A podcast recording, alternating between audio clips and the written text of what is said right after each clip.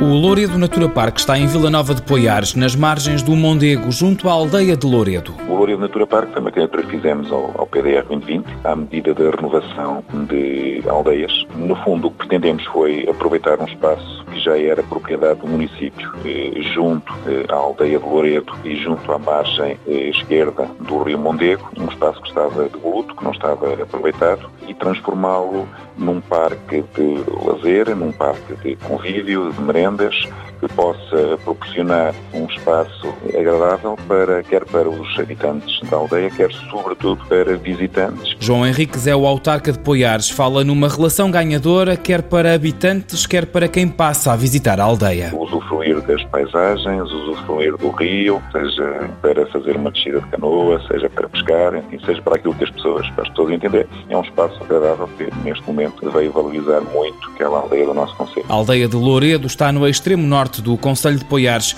O Natura Park chegou para trazer mais vida. Novo espaço de atratividade que criasse mais atividades, mais vida para, para aquela aldeia e isso foi conseguido. E naquele espaço, digamos que é um dos espaços nobres do nosso Conselho em termos de frequência por turistas que nos visitam. Junto ao Louredo Natura Park está instalado um centro de aventura. Através de um protocolo de cedência desse espaço que fizemos com uma empresa ligada às outras atividades de exploração da natureza e atividades de esportes radicais, fizemos um protocolo com essa, com essa empresa que no fundo está ali instalada e que vai permitir dinamizar a partir daquele local eh, um conjunto de atividades eh, para as pessoas que gostam deste tipo, deste tipo de ações, seja atividades no rio, seja atividades na montanha, na natureza. Tudo isto no Louredo Natura Park, em Vila Nova de Poiares.